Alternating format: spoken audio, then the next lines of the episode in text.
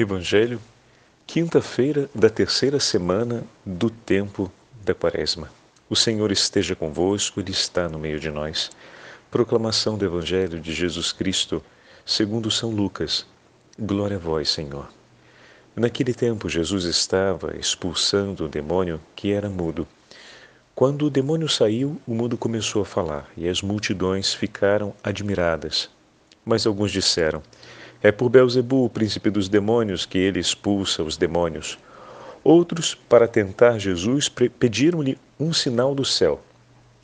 Mas, conhecendo seus pensamentos, Jesus disse-lhes: Todo reino dividido contra si mesmo será destruído e cairá uma casa por cima da outra. Ora, se até Satanás está dividido contra si mesmo, como poderá sobreviver o seu reino? Vós dizeis que é por Beuzebu que eu expulso os demônios. Se é por meio de Beuzebu que eu expulso os demônios, vossos filhos os expulsaram por meio de quem? Por isso, eles mesmos serão vossos juízes. Mas se é pelo dedo de Deus que eu expulso os demônios, então chegou para vós o reino de Deus. Quando o homem forte é, é bem amarrado, é bem armado, guarda a própria casa, seus bens estão seguros. Mas quando chega um homem mais forte do que ele, vence-o, arranca-lhe a armadura na qual ele confia e reparte o que roubou. Quem não está comigo está contra mim, e quem não recolhe comigo, dispersa. Palavra da salvação. Glória a vós, Senhor. Quinta-feira da terceira semana do tempo da Quaresma, em nome do Pai, do Filho e do Espírito Santo. Amém. Queridos irmãos e irmãs, o Evangelho de hoje nos marca, mais uma vez, pela grande incredulidade de uma parte dos interlocutores de Jesus que estão ali, acompanhando aquele momento em que o Senhor realiza um exorcismo e domina de maneira soberana contra a potência infernal que submete aquela pobre pessoa que estava nas garras do demônio.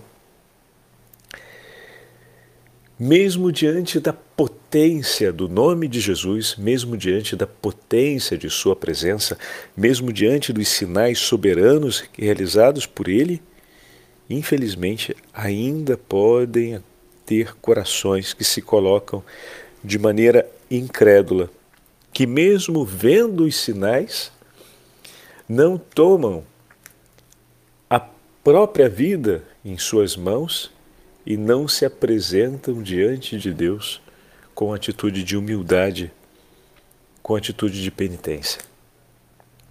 Como assim, Padre Fábio?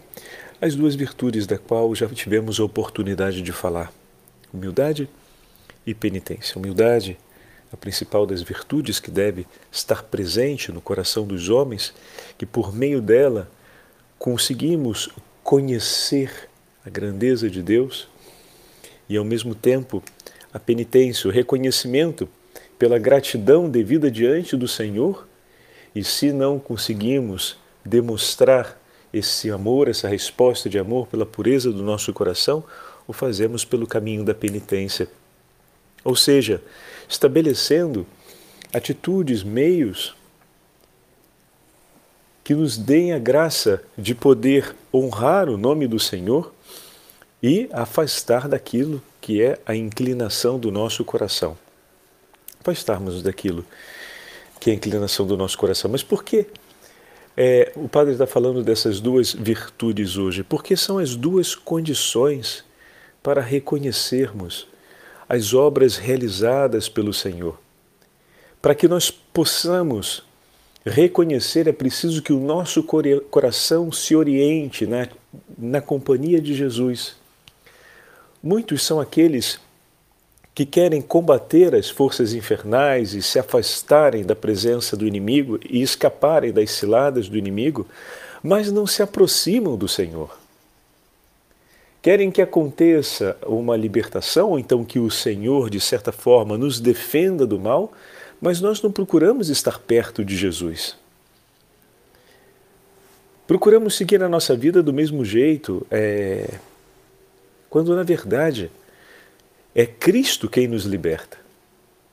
É importante que cotidianamente busquemos essa companhia do Senhor, até que no convívio com os santos e os anjos, no convívio com a presença daqueles que buscam a comunhão com Deus, possamos estar em uma serena unidade e comunhão e dessa forma fortalecidos pela presença de Cristo, que nos liberta e nos conduz num caminho de verdade e de vida. Sem a assistência dos céus, sem a companhia dos homens e mulheres que buscam a Deus aqui de coração sincero e humilde, sem a assistência dos sacramentos, não venceremos contra os inimigos infernais. Estaremos sempre ao alcance de suas garras e correndo o sério risco de nos dispersarmos. E mesmo vendo os sinais de Deus, não reconhecê-los. Como é importante olharmos para o texto de hoje e vemos aquilo que o Senhor nos fala na conclusão. Quem não está comigo está contra mim. Não existe um espaço de meio. Ou nós estamos na companhia do Senhor, ou terminaremos nos colocando em oposição a Ele. E essa é a companhia da qual o Senhor nos fala. Estaremos na companhia do Senhor na medida em que caminhamos na companhia de seus amigos, na medida em que diariamente buscamos ouvir a palavra de Deus e confrontá-la com o nosso modo de vida. E vendo, como falamos nesses últimos dias, uma distância entre as duas realidades, não desqualificar aquilo que o Senhor nos disse. Falávamos a respeito dos bolsos, né? Encher novamente os bolsos e depois dizer: Poxa vida, não dá para viver a pobreza. Ou seja, e aí alguém se dá conta que a palavra do Senhor é a palavra que merece ser ouvida, porque ela, como o próprio Senhor disse, se cumprirá em cada vírgula, em cada ponto. Então é o momento que eu digo: Meu Senhor, ajuda-me. Venho bater na sua porta para dizer: Novamente tomei muito do que antes eu havia lhe entregue a ti, tomei de volta para mim. Enchi os meus bolsos e agora quero te devolver, Senhor. E o Senhor, com a mesma alegria que ele recebeu a primeira oferta, receberá essa também.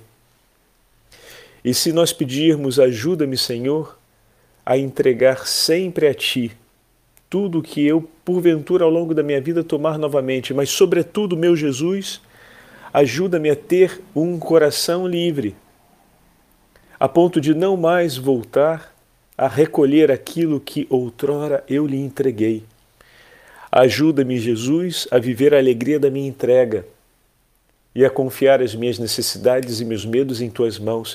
Muda o meu coração, transforma a minha vida, o meu modo de ver, o meu modo de pensar. Por isso, com frequência, nas orações, sobretudo pelos sacerdotes, a gente pede que o Senhor ou os santos a quem pedimos a intercessão os liberte das vaidades e das coisas desse mundo, desse tempo, que muitas vezes podem brilhar e parecer preciosas e que levam o nosso coração a um ato de dispersão. Então é importante pedirmos ao Senhor essa graça da perseverança, que significa não apenas compreender o que é certo e onde está a vida, mas termos no nosso coração a força de escolher para escolher sempre a verdade e a vida. E a força para, todas as vezes que vermos, que percebermos outra vez que o nosso coração se inclina na direção daquilo que não é, ou na direção de onde não está a vida e a verdade, que possa, por obra de Deus, nascer em nós a força e a coragem de dizer não. Esse modo de pensar eu também já entreguei ao Senhor. Esse meu modo de ver o mundo e de buscar a satisfação nos meus momentos de tristeza, de buscar a minha o meu conforto nos momentos de desolação, eu também já entreguei ao meu Senhor. E dizer não para si, para permanecer dizendo sim a Ele. Também precisamos da ajuda de Deus para isso. Não é possível só por um ato de consciência. Às vezes as pessoas fazem um trabalho de acompanhamento e acreditam que por terem chegado à consciência a respeito disso, tudo já está completo. Vai no espontâneo. Não funciona assim sem o socorro, sem o socorro de Deus e sem o exercício constante da oração, como nós já falamos, uma oração que seja sempre memorial, ou seja, que traga a nossa história em nossas mãos e que traga a palavra de Deus ao nosso coração, que nos lembre das promessas do Senhor e nos restitua a alegria de poder cantá-las, ou seja, de declará-las declará-las outra vez e de escolhê-las sem uma oração memorial assim, não vamos ter uma esperança válida para seguirmos adiante, mesmo naquelas situações que já são óbvias para nós, ou conscientes, se queremos usar uma linguagem mais próxima, para nós, de onde se encontra a verdade e a vida. É preciso que nós sejamos impelidos, sustentados e movidos propriamente de dentro pela ação de Deus, pela graça divina, pelos dons espirituais, pela vida de oração, pela vida em Deus. Não é sem razão, e eu gostaria de dividir com vocês essa página de São João Maria Vianney, não é sem razão que ele escreve a respeito do Evangelho de hoje, esse belíssimo é um trecho do segundo sermão de São João Maria Vianney no tempo de Páscoa. Então, vamos ouvi-lo adaptado para o Evangelho de hoje, que tem, é muito significativo. Um cristão que usa santamente a oração e os sacramentos é tão temível para o demônio como um guerreiro montado em seu cavalo, de olhos cispantes, armado com sua couraça, sabre e as pistolas, diante de um inimigo desarmado. A sua simples presença obriga-o a fazer meia volta e fugir em desespero. Mas, se desmontar do cavalo, abandonar as armaduras. Imediatamente o inimigo retorna e o derruba e o esmaga aos seus pés e domina sobre ele. Um cristão que reza e que frequenta os sacramentos com as necessárias disposições, eu vos asseguro, é mais temível para o demônio do que um guerreiro, do que o guerreiro da qual eu falava. Por que isso, meus irmãos? Porque os sacramentos nos dão tanta força para perseverarmos na graça de Deus que nunca se viu um santo afastar-se dos sacramentos e perseverar na amizade com Deus. E a razão é que foi nos sacramentos que encontraram todas as forças para não se deixarem vencer pelo demônio. Quando rezamos, Deus dá-nos amigos, enviando-nos, ora, um santo, ora, um anjo, para nos consolar em nossos caminhos. E fazendo-nos sentir a Sua graça com mais abundância, para nos fortalecer e nos encorajar. Porém, nos sacramentos, nos sacramentos, eu vos digo, não é um santo nem um anjo. É ele próprio que vem aniquilar o inimigo infernal com os seus raios de amor. Ao vê-lo no nosso coração ou em nossos lábios, o demônio precipita-se desesperadamente nos abismos. É principalmente por isso que o demônio faz de tudo quanto pode para nos afastar dos sacramentos e nos levar a profaná-los e a abandoná-los de nossa vida, ou a tê-los o mínimo possível ao longo do nosso tempo. Sim, meus irmãos, quando uma pessoa frequenta os sacramentos, o demônio perde por completo o seu poder e não resiste à presença soberana de Deus que o acompanha. Oh, meu irmão e minha irmã, diante dessas palavras aqui tão claras, e o, o que me tocou nesse texto de São João Maria Vianney, que eu queria é, dividir com vocês, é a respeito de que nunca se viu um, anjo, um, um santo que tivesse perseverado na amizade com Deus depois de se afastar do sacramento. E é verdade, se todos os santos perseveraram na amizade com Deus e nos entregaram um testemunho tão forte a respeito da santidade, foi porque perseveraram na oração e na comunhão com Deus através dos sacramentos. Eis aqui o chamado para esse tempo da Quaresma, a fim de que possamos voltar a frequentar os santos sacramentos do Senhor, ou seja, vamos começar por uma bela confissão e pela frequência mais regular, a Santa Missa. Além da frequência dominical, se tiver uma oportunidade de você durante a sua semana dar uma escapadinha e participar da Santa Missa, talvez na hora do almoço. Faz isso na sexta-feira. Lembre-se, durante as sextas-feiras da Quaresma, de maneira especial, estamos chamados a fazer jejum e abstinência. Talvez possa ser esse período, aquele período oportuno para numa sexta-feira abreviar um pouco o tempo de almoço e dar aquela escapada para participar da Santa Missa. Olha que grande tesouro do Senhor nós estamos recolhendo. Estar na Sua companhia, na Sua presença, na Sua casa. Se deixarmos o ciclo da vida com os afazeres cotidianos definirem isso, pode ser de tal forma dispersivo que nunca conseguiremos. Mas se fizermos a escolha de definir um dia e pedir ao Senhor, ajuda-me, Senhor, a começar por um dia, um dia em que eu possa, durante a semana, conseguir te honrar e te acompanhar na Santa Missa, na Santa Celebração da Missa.